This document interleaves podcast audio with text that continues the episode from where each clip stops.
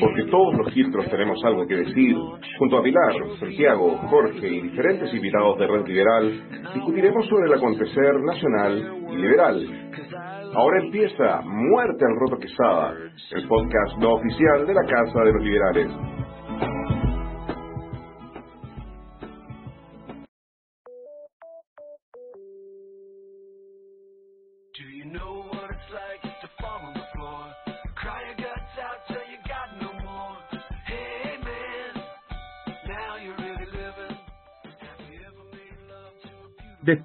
De tres capítulos, eh, nos tomamos un tiempo y hemos vuelto en gloria y majestad en esta segunda temporada. Sí, porque nuestra primera temporada fue de tres capítulos y aprendimos, mejoramos la experiencia eh, y ahora hemos vuelto. No hemos vuelto solo con un nuevo invitado, sino también un nuevo nombre. Muerte al Roto Quesada, un lugar donde los liberales, los quiltros, vamos a comentar, discutir y avanzar de toda la contingencia nacional y liberal.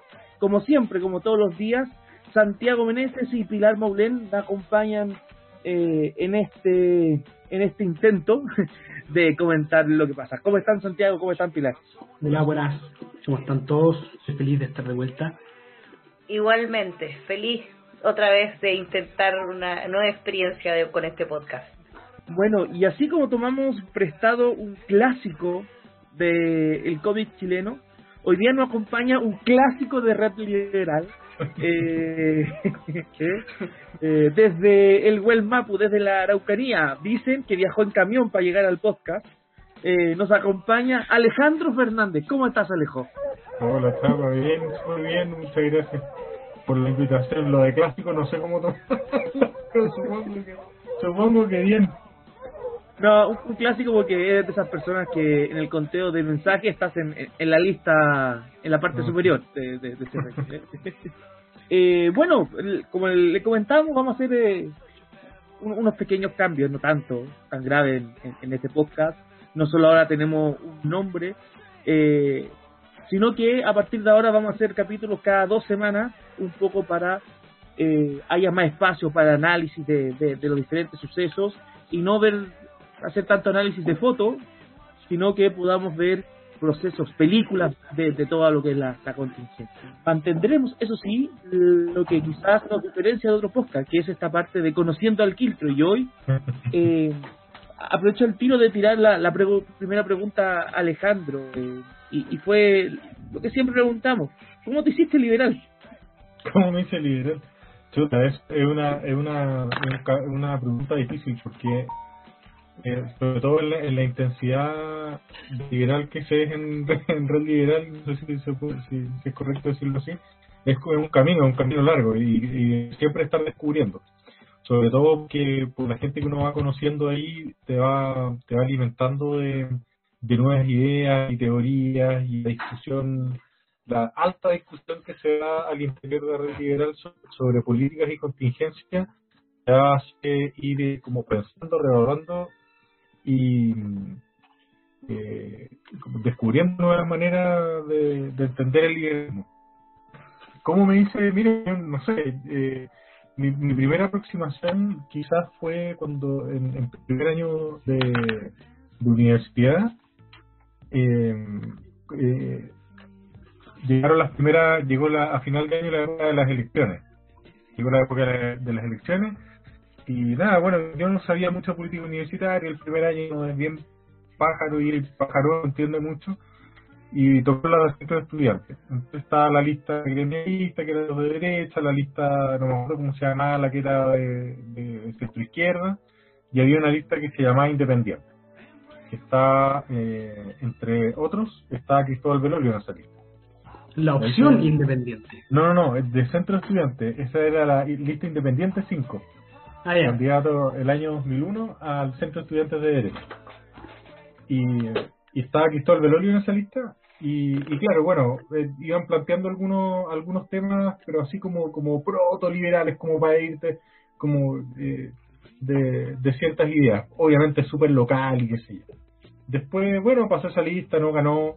Eh, al año siguiente la lista de federación fue cuando apareció la opción independiente y esa, esa yo creo que fue ya derechamente una iniciación al, al liberalismo, por las ideas que planteaba, porque ya no era, seguía siendo local, porque era de una universidad muy particular, de con, todas las características buenas y malas que tiene que tiene la PUC, pero pero también una federación se mira hacia afuera, pues. entonces también tenía ciertos planteamientos en torno a cómo miráis el mundo en una época en la que cada movimiento tenía su correlato en un partido político. Y en esa época no tenías partidos políticos, al menos que se declararan liberales. Tenías los de, bueno, el, el, el clásico liberalismo más de derecha, pero es un liberalismo de mercado y conservador en, en, todas las demás materias. Y, y luego tenías los que se declaraban, que hoy día está muy de moda, pero eh, socialdemócratas o socialistas o demócrata cristiano pero pero ninguno que fuese derechamente liberal. Entonces no había un correlato en la realidad y eso era bien atractivo. era un, Venía a llenar un espacio que no había y que era muy interesante. Bueno, el camino luego ha sido ha seguido. Después vinieron varios movimientos que vinieron de ahí a tomarse Chile. Recuerdo que siguió hasta que se creó Red Liberal y, creo que desde el día siguiente al lanzamiento de Click, yo ya vivía en Temuco eh, así que no pude asistir, pero el día siguiente creo que me inscribí.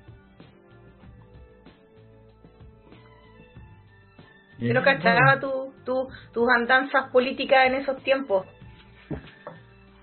¿En la U participaste en la universidad? Sí, pues en la U, papi, yo fui delegado de generación. De ah, de eso me acuerdo, de eso me acuerdo. Sí, sí, Claro, que era menos político, si eso era como ser concejal, fuera de, sí, organizar el asado, que la semana de la claro, el, el, el, el, paseo del ombligo, ese tipo de cosas. claro, ya. Sí, se me acordaba, pues, activo participante de, de, la opción independiente. Sí, activísimo. El tema es que yo no figuraba mucho porque soy súper mal. Dos, dos factores soy súper malo para ser candidato porque no como que no me nace, no me sale. Hay gente que tiene vocación y está, más de... Para andar dando beso a guagua, decís tú. Claro, andar dando beso a guagua y saludando la fe, o, el equivalente universitario de eso. A mí me salía súper mal. O sea, no me, no me nace, me, como que me... Sino estar más, más detrás, siempre me ha gustado, me ha gustado estar organizando, asesorando. De hecho, mi carrera profesional ha sido más o menos gestión, organización, asesoría. Y y eh, ¿Cuál fue la pregunta? Ah, la andanza, sí, pues la opción de sobre Ah, eso, y lo otro que también yo estaba metido en la organización de los trabajos de de la facultad, de la carrera, no que era lo mismo, de la carrera, y teníamos un compromiso de que, de no usar eso como plataforma política ni a propósito ni no a propósito, ni, digamos, ni sin querer. Entonces, si ibas a estar organizando, entonces luego el compromiso a fin de año no te diría candidato a nada. ¿Es un compromiso contigo mismo? O no, como, como, como grupo. Ah, perfecto, ya. Ya. Claro, que a mí no me costaba nada cumplirlo, pero... Pero al resto sí. Oye, y, en esa experiencia, ¿cómo te fue, cómo calificarías la experiencia de, la política universitaria? Que siempre las personas que, que, no participan en ella la, la comentan como a ah, estos pendejos que se creen grandes, pero...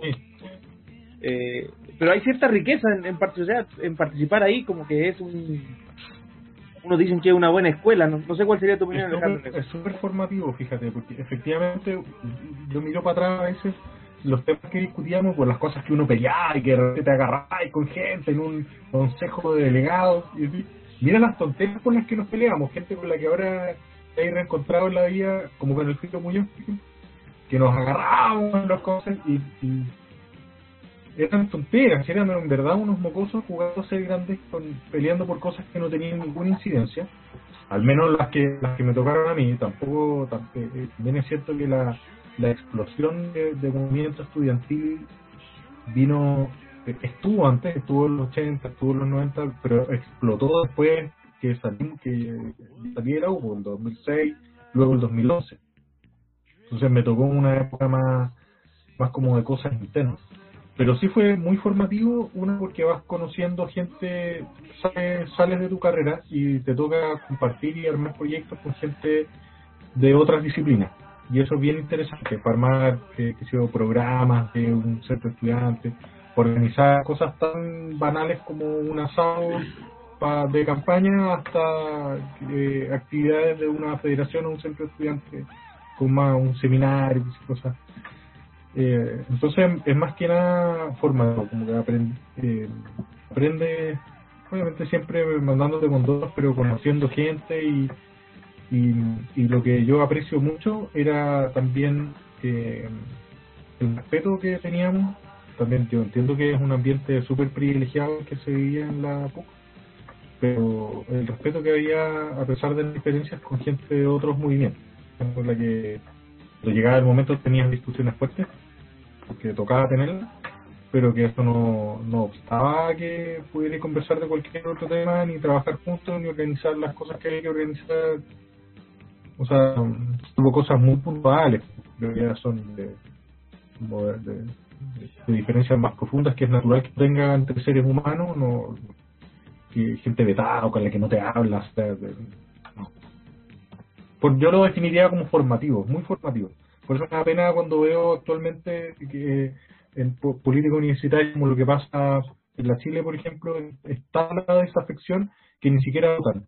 Ni siquiera votan, no importa quién gane, pero que ni siquiera voten, ¿cachai? ¿Cuánto la última? El 12%, pero que da pena, llega en la universidad de Chile.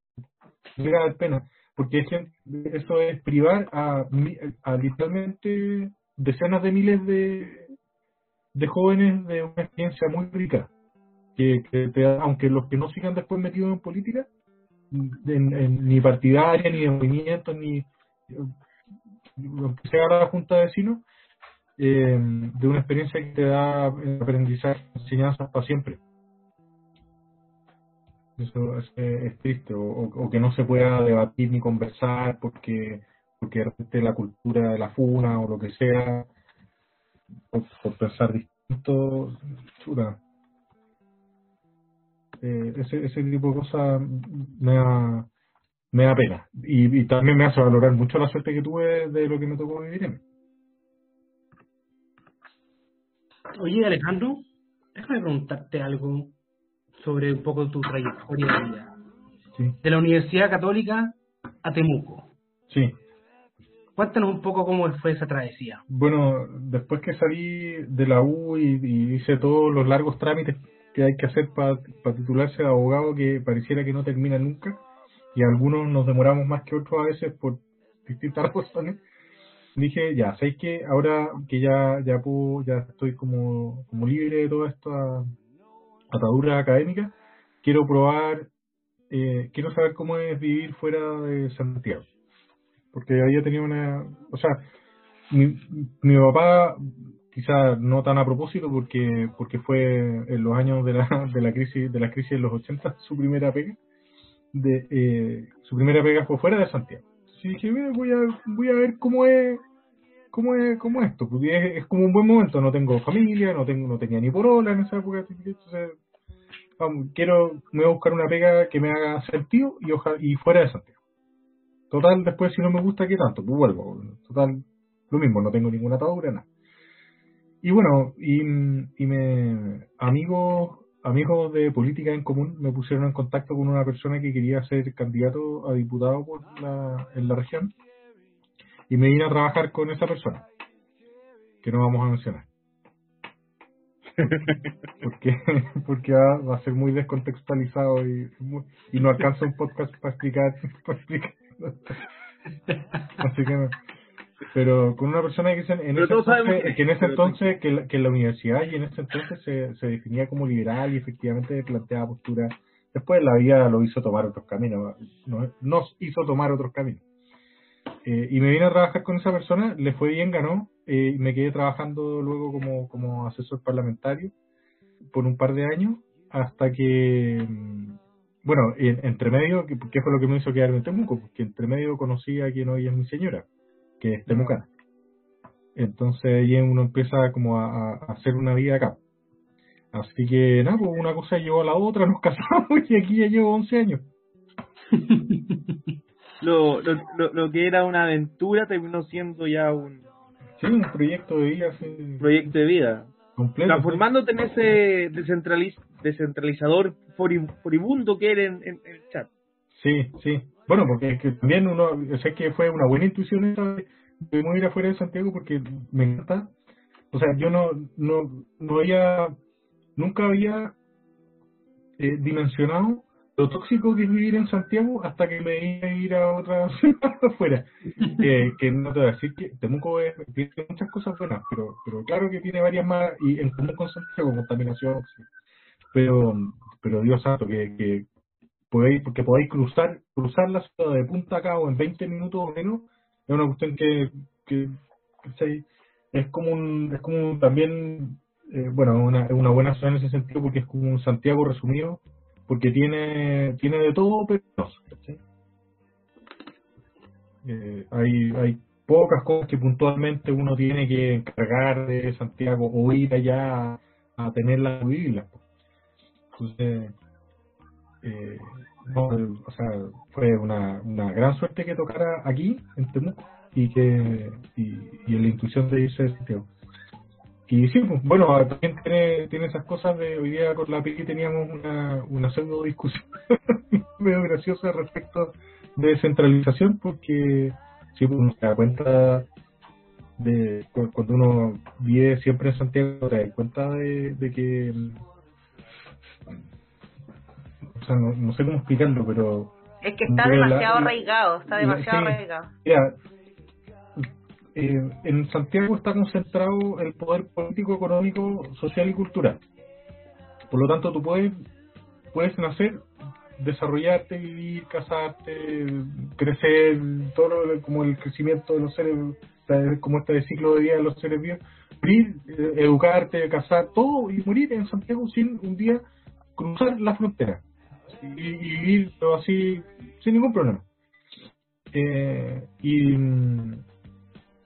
y, no te das cuenta, y, y no sé, pues las regiones son lugares para ir de vacaciones, o donde hay conflicto, o donde está contaminado, o donde están las playas, o donde pasan cosas que están lejos y no me tocan. ¿sí? Eh, pero acá sí tocan, pues, y la, la diferencia la diferencia del poder económico, político, social y cultural toca, toca, en, en todos los sentidos. Es como, y en el fondo, si la, en regiones se vive la misma vida que se vive acá, pero como dos cambios más bajos.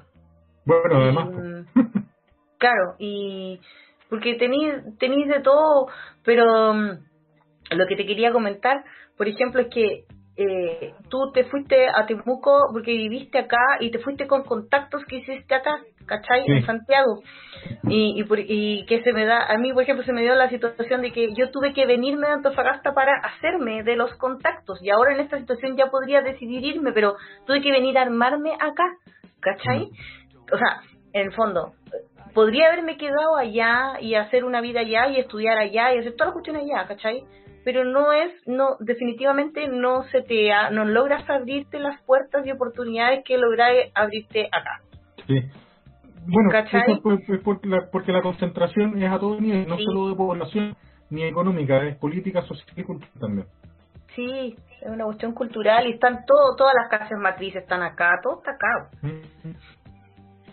Oye, esa, esa descentralización que, que mencionan, y, y quizá aquí para, para dar el pase a nuestra siguiente sección de an- análisis de, de contingencia, eh, después de, de conocer a nuestro invitado del día de hoy, Alejandro Fernández, abogado UC, secretario general de la Universidad Católica de Temuco, Quiltro Furibundo, eh, el tema en general, y lo que queremos analizar, que ha pasado en el último mes que no tuvimos programa, eh, es como en, en- ciertos territorios han habido ciertos movimientos sociales eh, ex post el, el estallido del, del 18 pero ciertos movimientos sociales relacionados con la contingencia política que se está tratando de establecer como eh, grupos de presión pienso en lo que pasó en el mundo portuario durante la votación del 10% Mm. ahora por el tema de los camioneros por el tema de lo que está pasando en la Araucanía eh, y creo que es un fenómeno interesante, digno de, de analizar y que lo conversemos, cómo lo- los grupos sociales post-18 parece que están tomando más fuerza o, siguen tomando una fuerza, pero se está visibilizando más su relación con, el poder. Y me gustaría tirarte al, invitado la, primera piedra de, esto. Lo siento, eh, Alejandro, pero ¿cuál es tu primera reacción a esto que está pasando? Bueno, sí, hay, hay varios que, no mencionaste, porque el, los camioneros, por ejemplo, agarran papas luego de la luego de las movilizaciones por, eh, por la huelga de Celestino Córdoba también, porque eso es un punto importante que, que generó también muchos movimientos. Entonces, no. Eh, bueno, es cierto, pues, o sea, el, ha sido todo un año muy raro después del, de, octubre del año pasado porque un, un, un de, ah, mira, antes de, no sé, eh, voy a improvisar porque no estaba preparado para una pregunta así, ni menos que me tocara reaccionar primero. Pero habían como movimientos temáticos, ¿no es cierto? Que no más FP, por ejemplo, o, o, los estudiantes por, por tal cosa, o, y así. Y en el 18 de octubre explotó todo y todos estábamos con todo. Y la lucha era como que las consignas eran infinitas y al final, si lo podías reducir a algo, era a este estos carteles de son tantas weas que no sé qué poner y el, y el dibujo de dignidad del papá de Milhouse. Y, y tuvimos la pausa de la pandemia y, y como que ahora estamos tratando de retomar más o menos todos juntos, pero también esta pausa quizás permitió eh, reposar el, el estallido común y retomar las agendas individuales también. Quizá, quizá es un efecto de eso, de que como retomar las agendas individuales y con más fuerza que antes. Porque ahora, antes cuando, no sé, pues los mapuches levantaban una bandera, o los camioneros, bueno, los camioneros quizás tienen, tienen menos empatía, pero, o los estudiantes levantaban una bandera, o el tema de las AFP era una bandera, era de grupos prácticamente en particular. Ahora hay una especie como de empatía transversal con las demandas de determinados grupos de interés. Y cada, y cada una hace más ruido que antes. No sé si tiene sentido lo que estoy diciendo. O no sé si hace sentido si, si Ramsey va a escuchar este podcast. Ojalá que no me escuche. Y si no... O si no, lo vamos a hacer escuchar diciéndole que Alejandro tiene un mensaje para él. Eh, es cierto lo que plantea aquí, es muy interesante. Eh, y también en sentido, pero, pero esa empatía, y aquí quiero darle el pase a, Pilar, pareciera que también se relaciona con, con que la causa también sea relacionada con, con tu proyecto. O sea, mucha gente criticaba eh, el tema cuando los eh, portuarios amenazaron con parar si no se aprobaba el 10% y un grupo a favor y un grupo en contra. Y ahora que los camioneros pararon, eh, también hubo un grupo a favor y otro en contra, pero eran los contrarios. Antes uno hablaban de que este eran atentados por la democracia, los portuarios, y ese mismo grupo que antes decía que era un atentado, ahora dice que lo de los camioneros es un, atentado. Eh, ¿cómo, ¿Cómo podemos sentir y analizar esa aparente o real inconsistencia en, en el discurso público, Pilar? Eh, mucha, qué difícil también tu pregunta, porque mantener la coherencia es complicado. Yo, eh, porque el problema con los camioneros eh, es que tienen una. La historia le juega en contra, ¿cachai? Eh, entonces uno es difícil sacarse ese sesgo al, al analizar esta, esta, este paro hoy. Eh, pero avanzando desde ahí, me parece igual de impresentable que esa medida de presión que la que, la de los portuarios, ¿cachai? Porque eh, los portuarios no llegaron a esto. Bueno, hicieron cosas peores en realidad, porque en verdad, o no sé si habrán sido los portuarios los que amenazaron a, Weber, por ejemplo, con quemarle la casa, ¿cachai? Eh, pero mandaron, no sé si habrán sido los portuarios. Lo que sí, pero sí emitieron una carta eh, agresiva pero no paralizaron el país en distintas partes, en distintos, en distintos puntos. Eh, eh, lo que me lo que me lo que me complica a mí del paro camionero eh, que no, no, logro sacarme la suspicacia de si efectivamente lo que buscan o sea si es fidedigno si puedo confiar en, en la motivación de este paro ¿cachai? porque no estas normas, este pacto de normas por el que están reclamando en el Congreso, eh, no sé si es efectivamente la mejor solución para la Araucanía, porque ese pacto de normas tampoco nació para como solución a la Araucanía, nació como una, como una reacción al 19 de octubre en Santiago. Entonces, no entiendo cómo podría usarse ese, que tampoco creo que la solución ni siquiera para Santiago, y creo que esa solución no es solución para nada. Pero por eso que no logro comprender, eh, eh, eh, no logro hacer el, link, ¿cachai? Ese es mi problema con el paro de los, del, de los camioneros hoy día, ¿no? Pues no más allá de que la historia, a mi juicio, le juegue en contra, además que me parece esta cuestión de que estamos en rehenes de los camioneros ya es como mucho en el año 2000 2020. Oye, ¿puedo, hacer, ¿puedo hacer, un contrapunto con esto? Por supuesto. A mí, me da mucha risa y sorpresa que, que la gente como encuentre que cómo es posible que los camioneros nos vayan a parar y, y, y, nos van a desabastecer, como si viviéramos en 1970 cuando el único tipo de transporte que existían los camioneros. Oye, acabamos de sobrevivir en términos de abastecimiento, acabamos de sobrevivir una pandemia mundial, cuando todo el mundo estaba en cuarentena y sobrevivimos al, al abastecimiento, digamos, no, no, no es que hayan faltado, o sea, no faltó... Los camioneros no estaban en desabastecimiento, o sea, los camioneros siempre tuvieron permiso para abastecer. Claro, tenían permiso para abastecer, pero, pero no habían el, el, eh, lo digamos, los viajes internacionales, los aviones no estaban transportando prácticamente nada, los barcos no los estaban recibiendo en los puertos, la gente no estaba saliendo de sus casas, había seguramente menos camioneros trabajando. el mundo en, este, en estos términos, en términos logísticos, estaba en cuarentena. Entonces, acabamos de sobrevivir, no sé, a tres meses de eso, oye, no nos van a no, no, no vamos a quedar desabastecidos por tres días sin camioneros, No va a pasar nada. Va a haber, inconvenientes, pero, pero no es 1970, ¿cachai? Ojalá, po. Ahora, en todo caso, yo no lo compararía con los... No, no, lo, no lo compararía con los efectos de la pandemia, bueno. Para nada, porque yo vi que, lo, yo, o sea, obvio, evidentemente tiene que haber bajado el flujo de camiones, pero pero los barcos efectivamente sí llegaron, ¿cachai? Y, y sí se siguió exportando. Eh, entonces, no te digo tele, que me importa, ¿cachai? Por último, pero estoy hablando, por ejemplo, del desabastecimiento que puede existir entre verdura, weón, que llega desde cierto, desde cierto, desde cierta, la sexta región a lo valledor. ¿Cachai? A eso me refiero, pues. Bueno, lo vamos a ver entre días, en una semana, Eso, no veamos los efectos. Ahora mi viendo mi apuesta es que no se va, no va a haber desabastecimiento de nada. Sería fantástico, sería fantástico porque efectivamente le quitáis un peso enorme a una amenaza. ¿Cachai? Que es lo que está pretendiendo hacer y que eso para mí es lo reprochable. Sí, sí, pero, sí. pero yo creo que más que quitarle el peso a la amenaza, demuestra el real poder que tienen los gremios o no. Ah. ¿Ya? Y yo creo, yo creo que aquí, aquí si, uno, si, uno, si uno mira el actuar de los gremios y los intereses de, de distintos, en distintos contextos y distintos como grupos de interés, eh, se aplica el poder que tienen para ejercer presión por algo.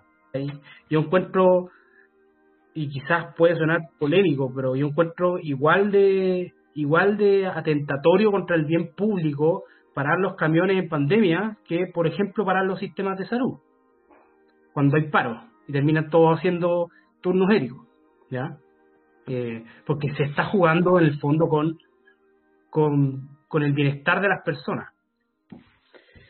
Y, pero a mí me pasa algo curioso, que eh, no estamos viviendo el mismo contexto, yo creo que no se puede comparar en ninguna, en ningún ámbito se podría comparar la situación actual respecto de los paros de camioneros con, con la década del 70. Quizás por el hecho de que sí, los gremios de camioneros siguen siendo de una tendencia muy fuerte a la derecha.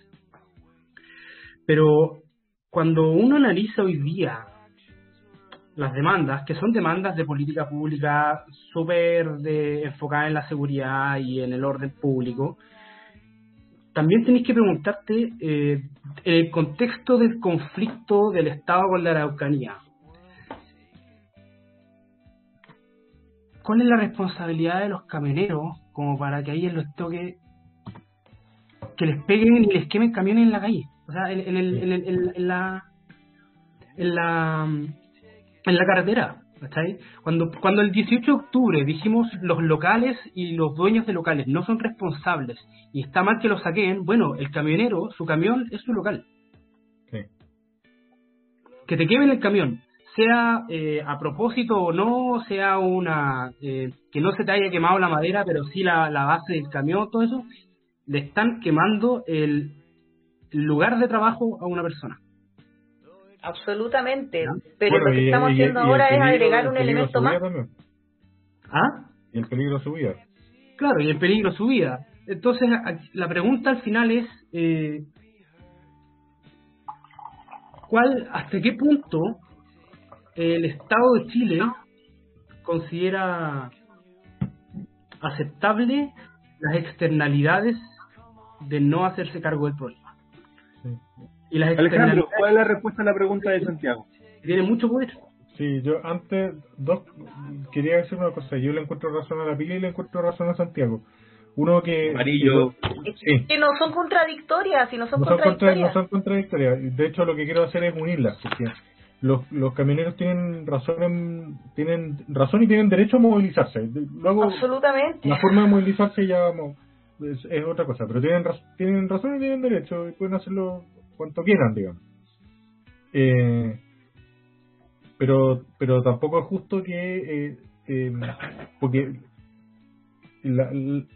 cuando te movilizas, cuando ejerces una medida de fuerzas para lo que tú tratas de hacer es equiparar tu fuerza a una situación en la que estás en desmedro. Entonces te organizas y te mueves de manera de equiparar tu fuerza hacia la opuesta que te está afectando.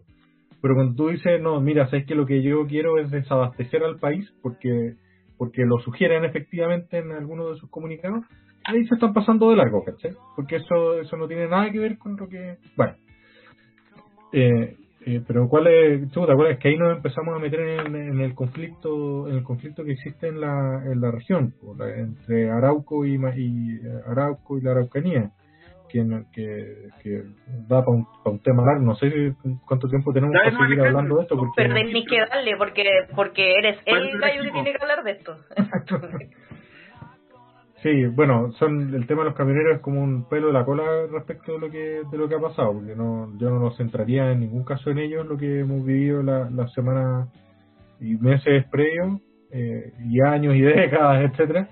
Eh, no sé no sé por dónde partir yo tengo una pregunta para preguntarte, ¿para dónde podéis partir? O sea, quiero partir porque en el fondo a mí me, me, da la impresión de que esto, el tema de los camioneros, como tú decís, es un pelo de la cola, es como, no es que sea un pelo de la cola, sino que es como otra arista más del conflicto, ¿cachai? Claro, claro, es una consecuencia de otra cosa. De otra cosa que no hemos pescado mil años, ¿cachai? Entonces, a mí el otro día escuchaba con un, con un empresario de la Araucanía, como, como hablando desde su perspectiva, que esta weá así era que, así como nosotros reclamábamos que el 18 de octubre, te voy a decir textual lo que él me dijo, ustedes reclaman el 18 de octubre, bueno, esta weá aquí desde el 18 de octubre no ha parado, ha sido permanentemente lo mismo, incendio tras incendio todos los días, la misma weá que ustedes vieron el 18 de octubre ayer, cuatro días después, acá ha sido hasta el día de hoy igual. ¿Es así?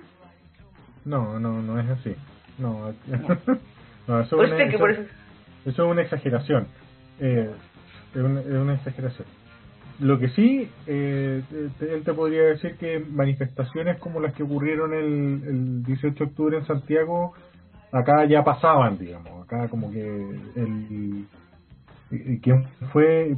Yo no me acuerdo, parece que fue Benchumilla el que dijo en, en, su momento en, esos meses de que lo que vivieron en, en, eh, en Santiago como de golpe el 18 de octubre en, en la Araucanía se lo hemos vivido como en cuotas, entonces como que entre comillas estábamos más preparados y, y no fue tan violento como en Santiago a pesar de que sí hubo violencia para un lado para el otro, de si hubo abusos policiales, si hubo eh, eh, excesos de manifestantes, destrozos, lo que sea, pero no era, no es algo que, no sé, no, no se salió de madres. La duración, todo lo que queráis, pero, pero no era algo que no se hubiera visto Está, este, el abandono estatal es una cuestión que se viene viviendo, o sea, de partida del pueblo mapuche desde la época de la pacificación y, y como región, no sé.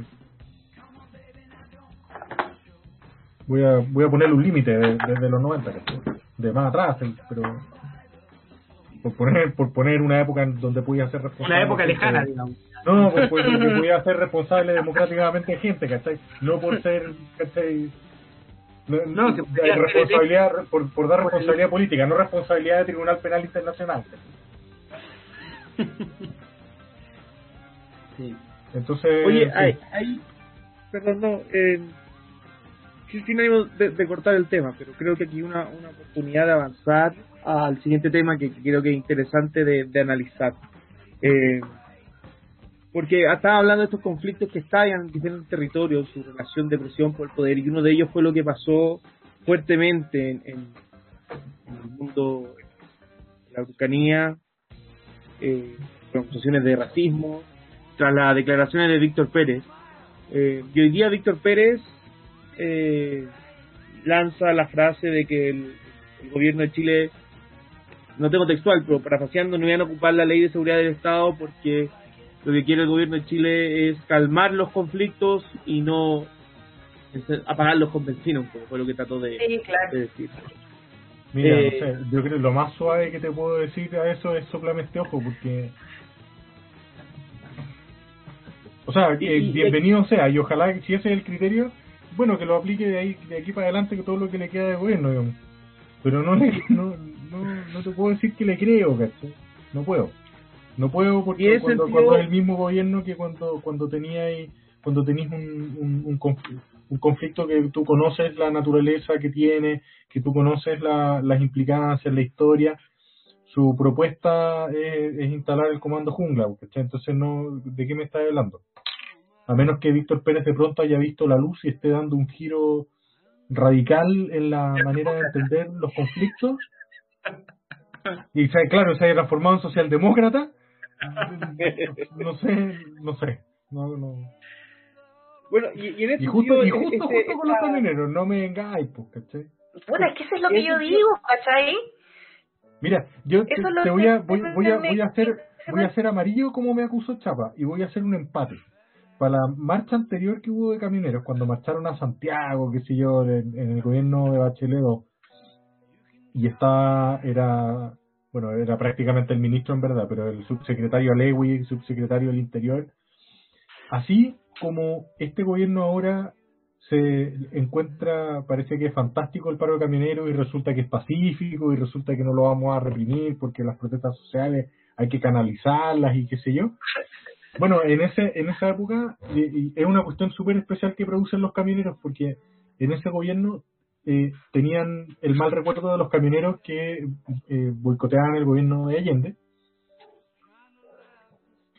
Y, y, sobre reaccionaron, sobre reaccionaron como que si en verdad fuera un gremio que iba a detener el país y que no iba a asumir en el hambre y que iban a marchar con sus camiones y iban a dejar la escoba en toda la ciudad de Santiago, entonces sacaron unos decretos tránsfugas de última hora que les prohibían el ingreso y les aplicaron la ley de seguridad interior del Estado, o sea, digamos, reacciones exageradas para un extremo y para el otro en gobiernos de izquierda y gobiernos de derecha. No sé, es una cuestión pero impresionante que tienen los camioneros. Yo voy a tener, es como para indagar con, con nuestros padres y nuestros abuelos lo que significaron en esa época, porque son reacciones de, no sé, de, dignas de análisis sociológico, psicológico, no tengo idea, psiquiátrico. Sí, yo creo que yo creo que los camioneros en un, en un país en el que todo ha dependido durante medio siglo de, de ellos, es imposible no hacerse la idea de que tienen mucho poder. Y la verdad es que los, y lo siguen teniendo, pero pero hoy día pero hoy día los gremios están más divididos, eh, hoy día, hoy día los gremios, los gremios de pequeños emprendedores del mundo del transporte son cada vez más chicos. Hay más regulaciones sobre lo, sobre, sobre la industria, por decirlo así, sobre el negocio del transporte en general. ¿ah? Chile es un país que tiene una geografía tan mala que es imposible instalar eh, otra competencia en el mundo del transporte. A menos que claro, bueno, la tecnología va yendo, pero sí, pero sí, a un punto. No tenemos, no, no tenemos Ah. muchas posibilidades geográficas para instalar, ponte tú, una línea de tren así al estilo europeo, y jamás, ¿cachai? Tendríamos que tener, a lo más podríamos competir con el trans- a través del transporte marítimo, pero tiene poco sentido, porque el transporte marítimo, eh, la carga de- dentro de Chile es muy baja como para que valga la pena un negocio de esas características. Pero tú estás describiendo entonces un monopolio natural, lo que, lo que te obliga a regular más de lo que está, pues. Y, a No. y- y- Hoy día está muy, muy regulado. Hoy día está muy, muy regulado. Yo creo, y de hecho, ahí yo creo que el, el rol de las concesionarias fue súper importante. Porque el Estado, el Estado obligó a las concesionarias a tener condiciones eh, en una en un cierto estándar de, la, de condiciones de las carreteras que le quitaba, por ejemplo, mucha posibilidad a los camioneros para manifestarse regularmente por las malas condiciones de los caminos.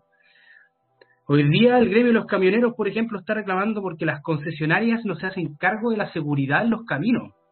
O sea, ya no tienen mucho que, de protestar. Sí. En todo caso, el, el, el gremio como si fuera un, una gran organización, eso tampoco es real. Está, está, bien, está bien atomizada, fíjate. Está bien atomizada.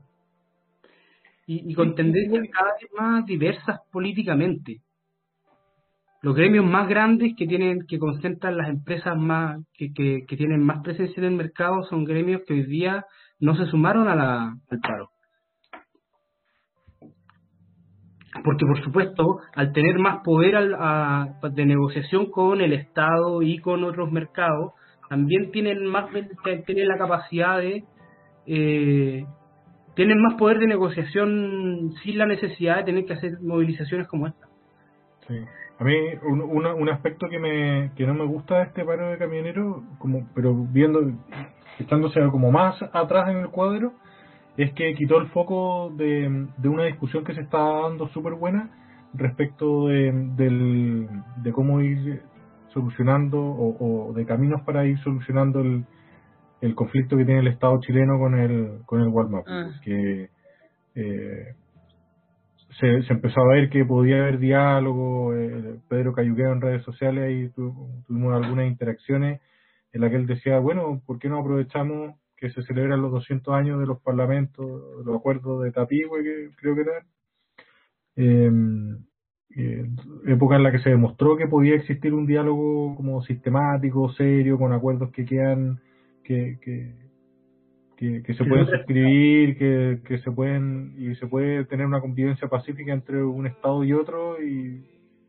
y la historia lo demuestra, y, y estábamos como avanzando, teniendo que estar esa conversación un poco, eh, y de pronto, y, y de pronto estamos, digamos, estamos hablando de los camioneros todo el día. Ayer, llevamos una semana hablando de los camioneros. Estamos hablando hoy día del programa centrado, ¿cachai? No, no es crítica, si es el tema del día, sí está bien.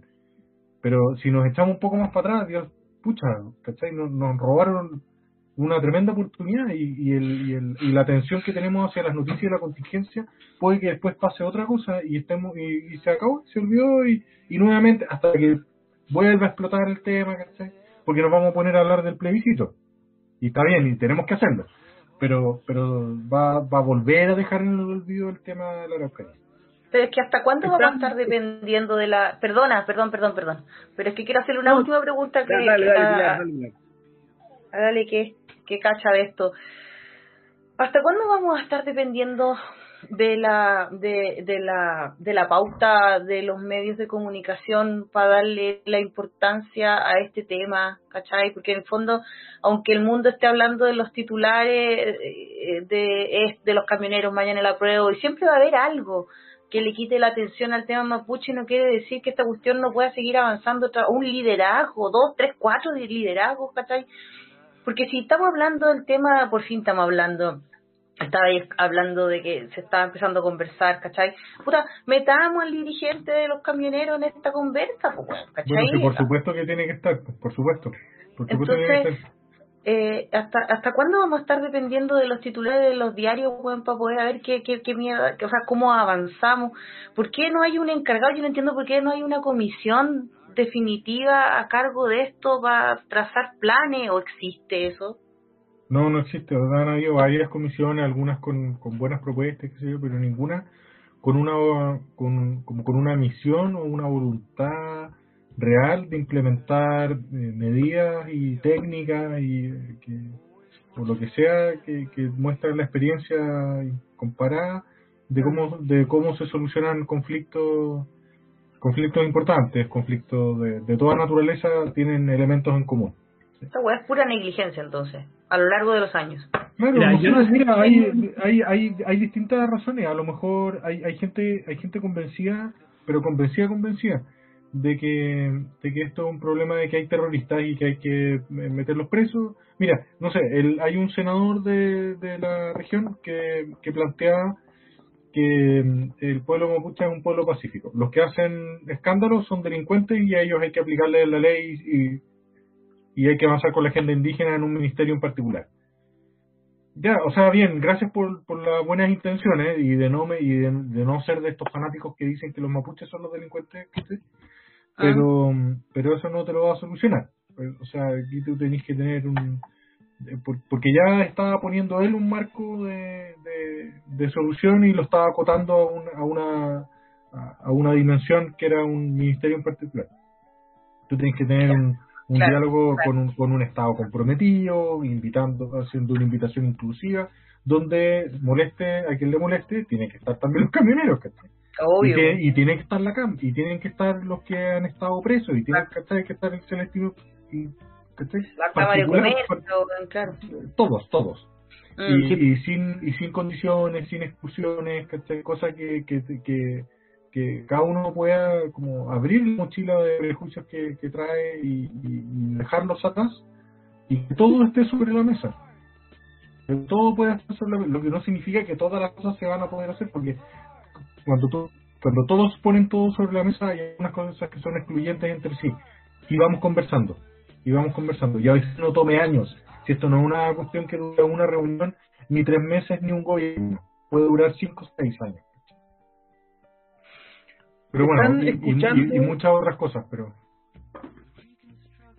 Están escuchando Muerta al Roto Quesada, esta conversación entre Quiltros, el podcast no oficial de Red Liberal. Estamos con Alejandro Fernández, Pilar Maulén, eh, Santiago Meneses. En, hace un rato conversamos un poco de este, de este cambio en el discurso de, Víctor Pérez, quien, pasó para recordar, él fue el que lideró la, ley antibarricada en su momento. Pero creo que esta es una oportunidad en el poco tiempo que, nos queda de hacer un breve análisis sobre el, este nuevo gabinete. Eh, como ha sido Víctor Pérez en general en, como ministro de Interior, Belolio como vocero. ¿Ha habido un giro, o quizá una visión más general, ha habido un giro del gobierno para en comparación al gabinete anterior? Eh, ¿O sigue siendo el mismo guion y, diferente intérprete? Me gustaría especialmente saber la, opinión de, Santiago en este tema. Mira, el, nuevo gabinete se encontró con una situación súper distinta a como asumió el gabinete anterior. Eh, creo que fue, creo que hasta hasta ahora se ha demostrado que, que Piñera fue el tuvo la capacidad de poner orden en la coalición. Eh, y fueron muy hábiles en identificar quiénes eran los que estaban eh, generando eh, tensiones muy fuertes. la UDI exigiendo lo que por peso político y equilibrios, siendo súper justo, a pesar de que soy de Bópoli y perdí un ministro, les correspondía.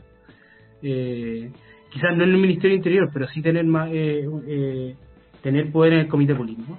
Por otro lado, Renovación Nacional tratando de recuperar lo que habían, eh, por decirlo así, voluntariamente soltado después del estallido social.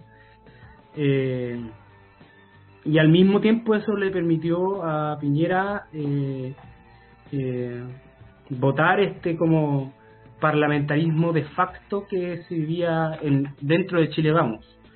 al desactivar a Alamán ya y a Desbordes y unirlos al gabinete eh, le permitió a Piñera recuperar un poco el control del timón.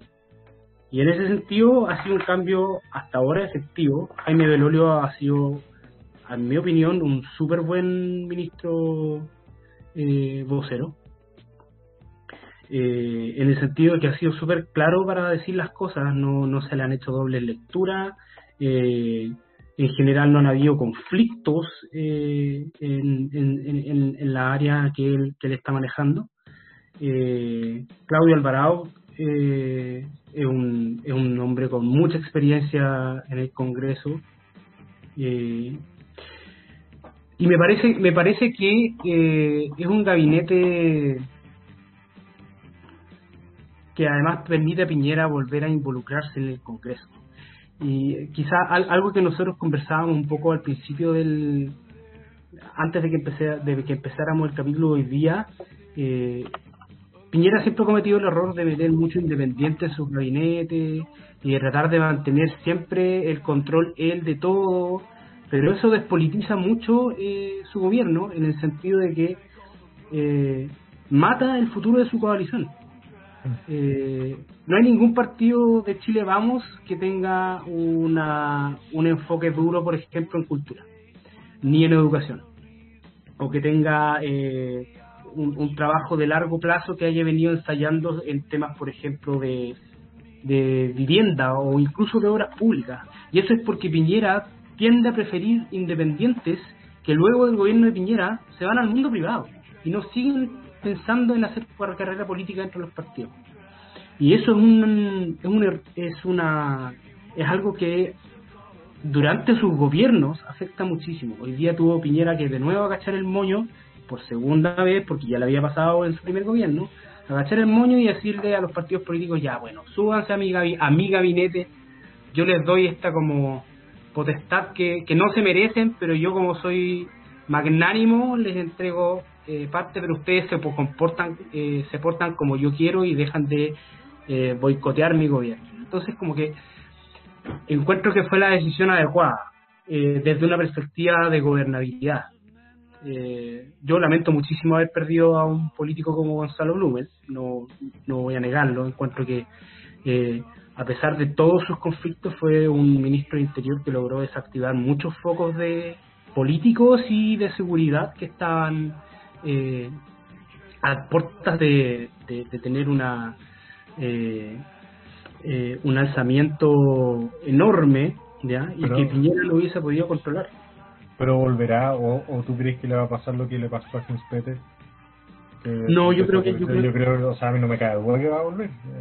Yo creo que no, Blumel va a volver, pero va a volver va, va a volver eh, una vez que haya que haya que haya reflexionado sobre todo su periodo. Eh, yo creo que va a volver a hacer un trabajo mucho más eh, desde la desde la desde las líneas de mando más más, más partidarias quizás y no tanto desde desde la primera línea política por decirlo así eh, Blumen lo que tiene es que eh, se construyó su carrera política desde el piñerismo y mm. luego entre Bópoli. Entonces tiene un desafío importante de construir dentro del partido, si es que quiere mantenerse en y ojalá que lo haga, eh, tiene que empezar a construir un trabajo interno potente para poder a futuro proyectarse políticamente. Eh, porque el, el piñerismo ya sabemos que después del, 2021 se acaba el piñerismo. Sí, ojalá. Yo he tenido un poco la, sensación que este gabinete ha, eh, ha pasado más piola, por decir una manera, que lo anterior, en, el sentido que se le escucha menos estar en conflictos también. Y en el sentido quizás preguntar a Pilar, uno, si, si comparte esta apreciación, y si la comparte uno podría decir que este es como, como un árbitro, que un árbitro en un partido que no se hace notar es porque el partido está siendo bueno. Eh, ¿Será algo así en el sentido de que el hecho que no escuchemos tanto al gabinete pelear o, elementos tan o frases tan rimbombantes significa que están haciendo bien la pega? Em, lo que pasa es que yo creo que no estamos en una situación, o sea, a ver, las puede estar callado porque no han tenido que actuar, no se ha dado una situación importante en la que el ministro de Interior eh, pueda sobre reaccionar o reaccionar mal salvo por el tema de, el tema mapuche, el conflicto que fue para allá y al día siguiente bueno, quedó la escoba. Entonces, eh, yo temo por el aniversario del, del, del 18 de octubre, temo bastante, temo, claro, ¿cachai? Temo harto lo que pueda pasar en esos contextos teniendo a Víctor Pérez de ministro de Interior. Me tenía mucho más tranquila eh, Blumen, lejos, lejos, porque en el contexto en el que estábamos, si era un gallo que no tiene una historia eh, pinochetista ni tan autoritaria y, que yo creo que definitivamente es lo que necesitamos. Lamentablemente se, se dio para que para que se agarraran al interior del gobierno, los partidos Chile Vamos, lo cual no no me, no me parece a mí que sea un problema de, no sé, yo no lo veo como una falta de estrategia, un problema estratégico de Piñera, ¿cachai? Yo entiendo que el presidente tiene que contar con un apoyo más o menos transversal de los partidos, pero también creo que los partidos tienen un deber, ¿cachai? Eh, de de mm, aunar criterios y de hacer lo posible por apoyar una estrategia de gobierno y un programa de gobierno, ¿cachai? Eh, si la UDI no está de acuerdo con, con RN, tendrán que encontrar las bases para hacerlo. Yo creo que Blumel era un buen gestor de acuerdo. Eh, y en el. Perdón, sorry. No, no, dale, dale, termina la idea. Eh,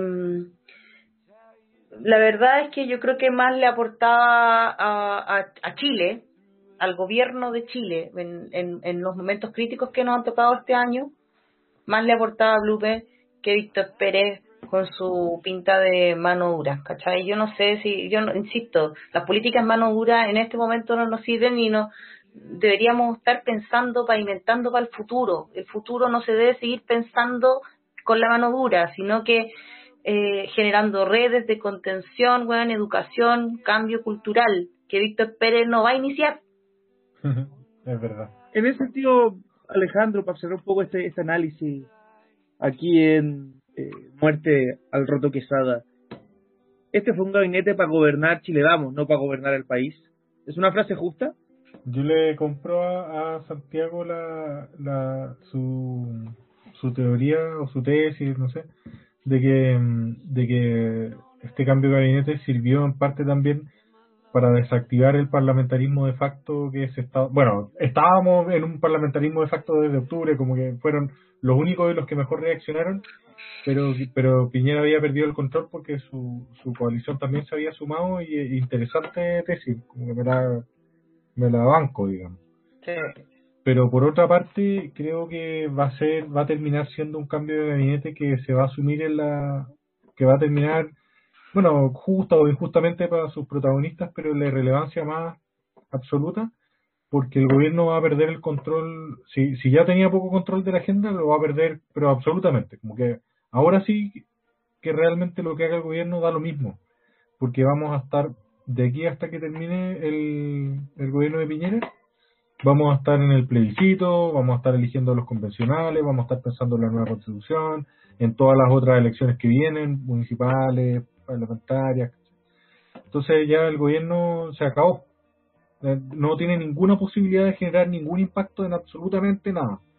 Entonces, Víctor Pérez a lo mejor en otras circunstancias, yo quiero creer porque le tengo fe a las personas en general hasta que demuestren lo contrario, podría ser un excelente ministro del Interior pero ahora va a dar lo mismo, porque no, claro, a menos que se mande un condoro muy grande, pero va a dar lo mismo en general, como de base. Si Alamán esté en, Cancillería, va a ser, va, lo va a desactivar como, como un gallo que está haciendo lo que quería en el Congreso, va a cumplir su sueño de finalmente ser canciller y nos vamos a quedar clavados con él para siempre por, por este consejo de ex canciller eh, pero, nos va a dar lo mismo que Borja sea ministro de defensa salvo que pase algo muy extraordinario también va a lo mismo.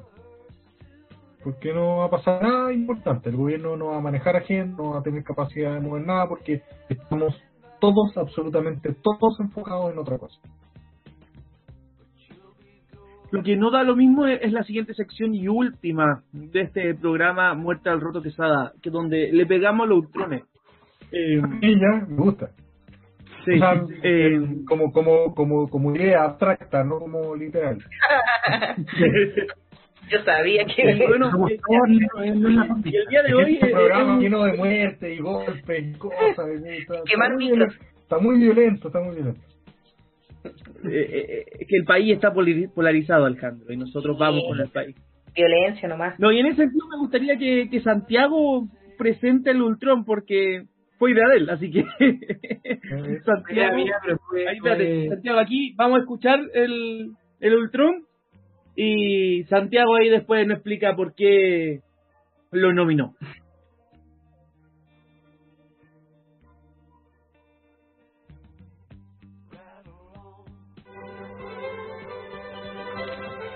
¿Será casualidad que rechazo rime con refacho? Mira, rechazo, refacho. Refacho. ¿El qué piensa? Aprueba. ¿Será que a los del rechazo no les da coronavirus? Porque siempre se lavan las manos. ¿Mm? Pilato, Pilato. ¿El qué piensa? Aprueba.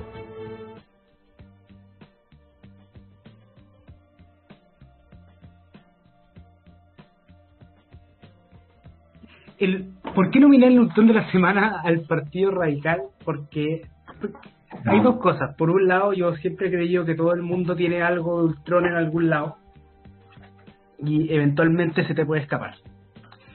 Eh, y creo que el Partido Radical se pasó de Ultron con su con su campaña este 6 de agosto y no y, no necesariamente por por por el por por qué sé yo por haber haber hecho comentarios eh, eh, como hacer a por haber hecho una campaña como básicamente anti rechazo y no pro apruebo sino porque porque son el partido radical o sea son un partido que que son de centro izquierda y con una campaña así como que descolocaron a todo el mundo. Y además a mí me dio la sensación de que en realidad es un partido que no está muy conectado con lo que está pasando. Eh, y lo digo en el sentido de que una cosa, eh, una cosa son los eslóganes del, de la de, que hemos que hemos visto eh, en el contexto de la politización política desde un poco antes del 18 de octubre, que son eslóganes de la calle, ¿ya? Y que son eslóganes eh, propios de un contexto de polarización no solamente política, sino que, que, indican un quiebre en, en, la sociedad. Y utilizarlo en un contexto de una campaña democrática, encuentro que es, eh, es como de lo más ultrón que puede existir, ¿ya?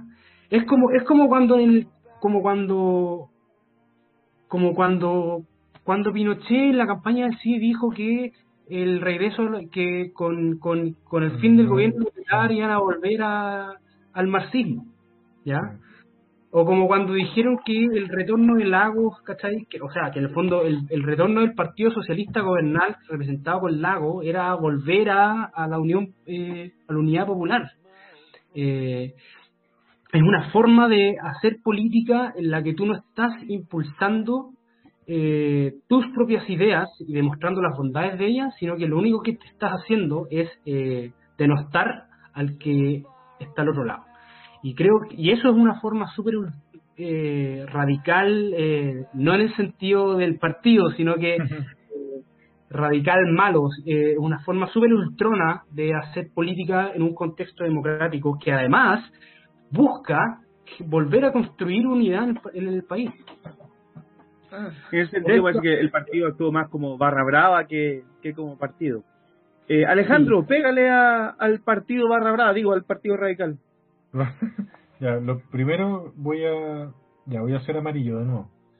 Pero primero yo valoro de base a todos los que están haciendo algo por, por la campaña de la prueba, que es la opción que por, por, la, por la que por la que hincho, digamos. Eh, sin embargo, creo que, que merece un golpe esa y no y no solo esa sino que varias otras que están centradas en elementos que, que no que no están llamados a, favorecer una opción sino que atacar a otra o a la desunión. Entonces yo comparto con Santiago que, que merecen no sé si pegarle pero un cachamar que sé yo por, último porque igual el, Partido Radical tenía varias como varios eh, pequeños cómo se llama gags de todo como con un humor bien curioso, pero tiene el Partido Radical tiene un historial de humor curioso en campaña en campañas electorales. Eh, Gracias a Paco Sainz por, por dedicarse a hacer esa investigación Una mención a profunda. Paco Sainz, sí.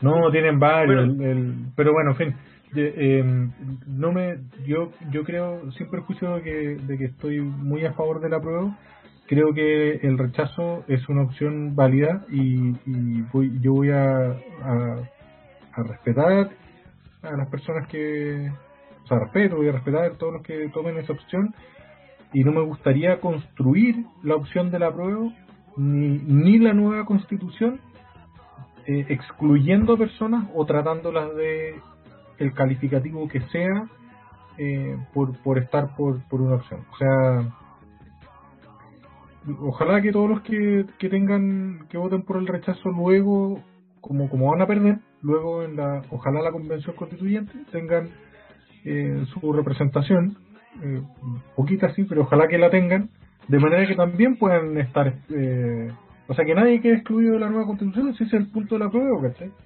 O sea, el, como la gran idea es que tenemos la oportunidad de todos construir, pero no puedes, ese todos construir no puede tener un asterisco, pero no cas, no los que no sé qué, no los que el rechazo. Bueno, ojalá lo excluyamos, digamos, a, lo- a- a los que se salen del margen, pero pero no construyamos, hay hay tantas hay tantas maneras mejores de llamar a votar por el apruebo. Sí, yo comparto el, cachamal al, a la campaña del Partido Radical. Me Estaba gustó el creativa, estaba creativa y todo simpático, pero ¿ah? Me gustó el concepto Sí, cachamal, va a ser el, el nuevo nombre de la sección. Eh, Pilar, démosle cachamal al Ultron. Tu opinión sobre eh, Eh, debo que tengo que- Radical y su Tengo que, campaña. tengo que decirles que sus opiniones me han hecho eh, volver al liberalismo, porque mientras vi ese, ese, esa, eh, ¿cómo se llama? ese compilado de videos, creo que sonreí. Pero mm, me causó gracia, pero en verdad tienen razón ustedes. O sea, eh, no, porque en el fondo lo que uno, o sea, este país está lleno de locos para los dos extremos, ¿cachai? Y en el fondo tenemos que considerar, esos locos son del país y tenemos que hacernos cargo de, ese- de, de esos locos y tienen que participar en la construcción del futuro que queremos. Filo, ¿cachai? Están y habremos, tendremos que acomodarnos de alguna forma. A eso aspiro yo. Un poco inocente, pero, eh, o sea, pero los que queremos aprobar as- as- aspiramos a eso. Aspiramos a eso. Em, no no está bien el lenguaje, no está bien denostar, porque al final eh, caemos lo mismo que, que algunos sectores del rechazo eh, con, con su campaña del terror o denostación, ¿cachai? Eh, con Chilezuela y esas ridiculeces, ¿cachai? Que, que, que tampoco es un juego justo, entonces me parece a mí que, que, que, que, se, que se cayó en eso. ¿Ya? Pero más vale que más vale que nos vayamos haciendo la idea porque la, la, la centro izquierda y la izquierda es sumamente variopinta eh, y todos van a querer eh, y todos quieren llegar a un público determinado ¿cachai? el partido radical no quiere llegar a lo, al, al centro necesariamente su público no es el centro no somos nosotros ¿cachai?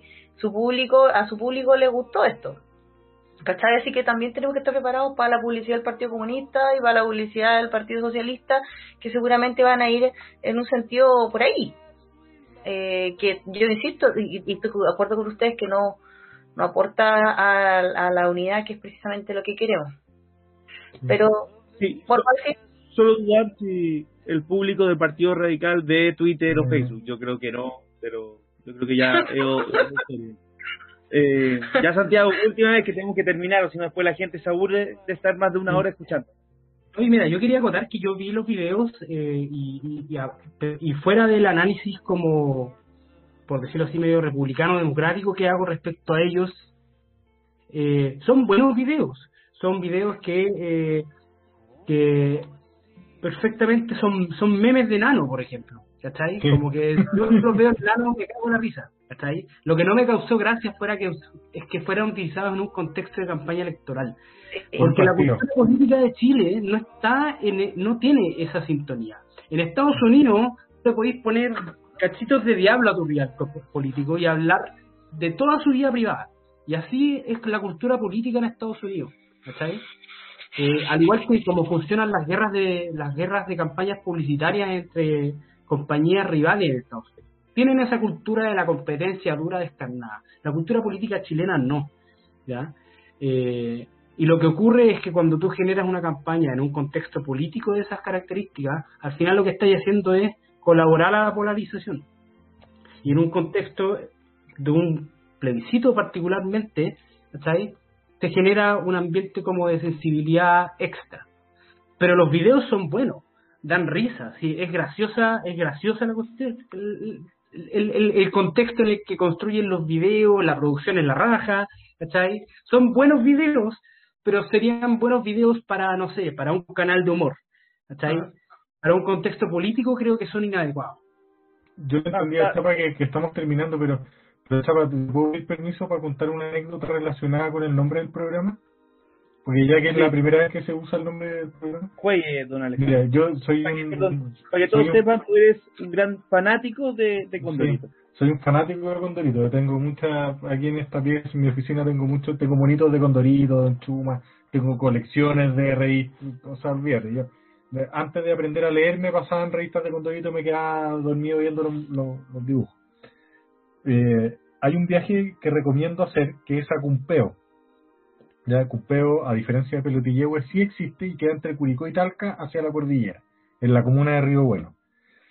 Y tiene en su plaza y alrededores, tiene estatuas de los personajes de Condorito, tiene las tiendas, tiene una tienda de recuerdo, está el bar El Tufo, tiene una cerveza que es Tomepin Yagapún, tiene, la tiene la farmacia Sin Remedio, o sea, hay un restaurante, al, estuve ahí al restaurante El Pollo Farsante, que bueno, cuando fui, estuve, eh, me saqué tantas fotos y, y, yo encontraba todo tan maravilloso que llegó el dueño a hablar conmigo, me regaló una copa que tiene un mono del Pollo Farsante, o sea, ya olvídate, es lo máximo, lo máximo. Entonces, quienes viajen, bueno, de Santiago al sur o de más al sur, que pasen, de verdad, de verdad, pasen a Cumpeo lo máximo. Bueno, respecto al nombre del programa era estábamos viajando de Temuco hacia hacia Viña eh, destino final La Serena pero no íbamos a hacer el viaje de hecho a Valle del Elqui bueno eh, paramos necesitábamos hacer una parada técnica para ir al baño y había un local un que un restaurante ahí al frente de la plaza de Cumpeo y entramos y le pregunté a un gallo no había nadie en el mesón entonces como que pregunté a, los a los locales hoy se podrá usar el baño? Y, como aparece alguien por el mesón y dice, sí, sí, él se usa. Mi, hijo entró al baño. Entró al baño, sale, veo los esperé afuera y de repente escucho como que lo están retando dentro. Y el dueño del local le está que le está retando así como, ¿y quién te dio permiso para usar el baño si tú no estás ahí consumiendo en el local?